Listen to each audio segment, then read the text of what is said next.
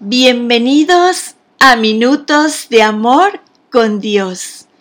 El tema de hoy se llama Todo pasa y todo llega. Esa frase la repite mi suegro todo el tiempo.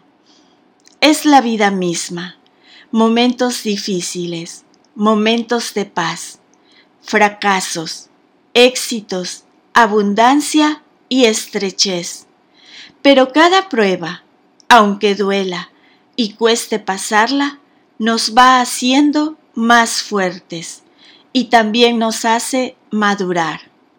Es parte del entrenamiento para lo que viene. Nadie levanta la primera vez una pesa de 100 kilos, ni corre una maratón de 100 kilómetros. Antes se entrena y enfoca en lo importante. Si quiero llegar al final de los 100 kilómetros, necesito antes superar objetivos más cortos. Puede que falle varias veces en el camino a correr esos 100 kilómetros. Tenemos que aprender a vivir sin poner nuestra mirada en lo que se ve, en lo material, en lo terrenal, sino más bien en lo que no vemos, ya que esto último es lo valioso, lo trascendente.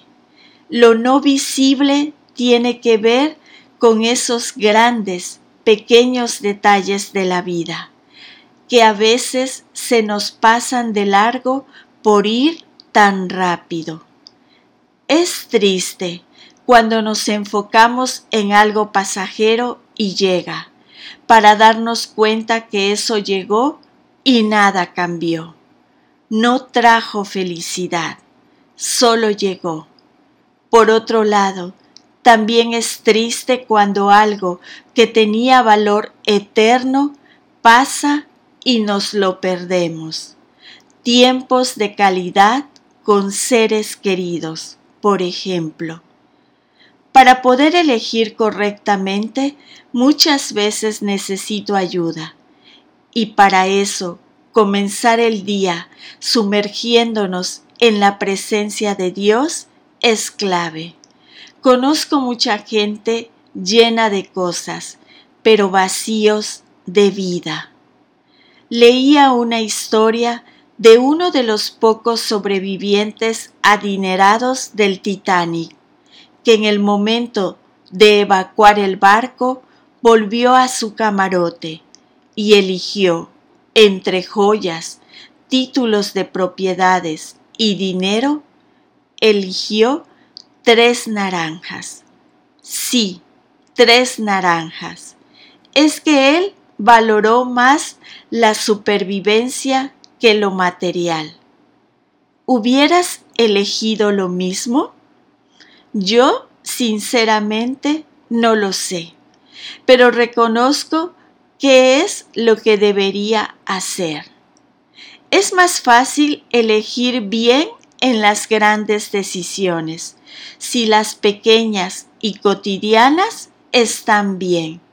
Es más, te diría que nos va a salir casi naturalmente si elegiste dedicarle tiempo a escuchar este podcast y esta reflexión, elegiste bien.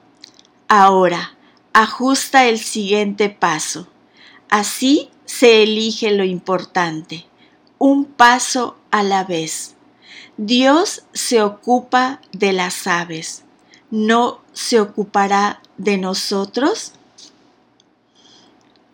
Y la lectura se encuentra en el libro de Segunda de Corintios 4, versículo del 17 al 18. Pues nuestras dificultades actuales son pequeñas y no durarán mucho tiempo. Sin embargo, nos producen una gloria que durará para siempre y que es de mucho más peso las dificultades.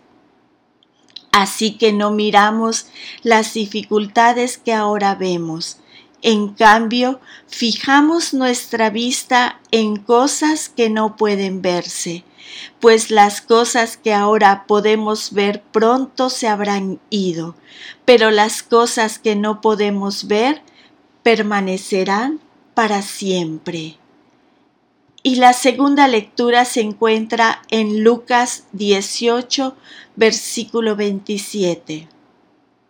Él contestó, lo que es imposible para los seres humanos es posible para Dios. Amén.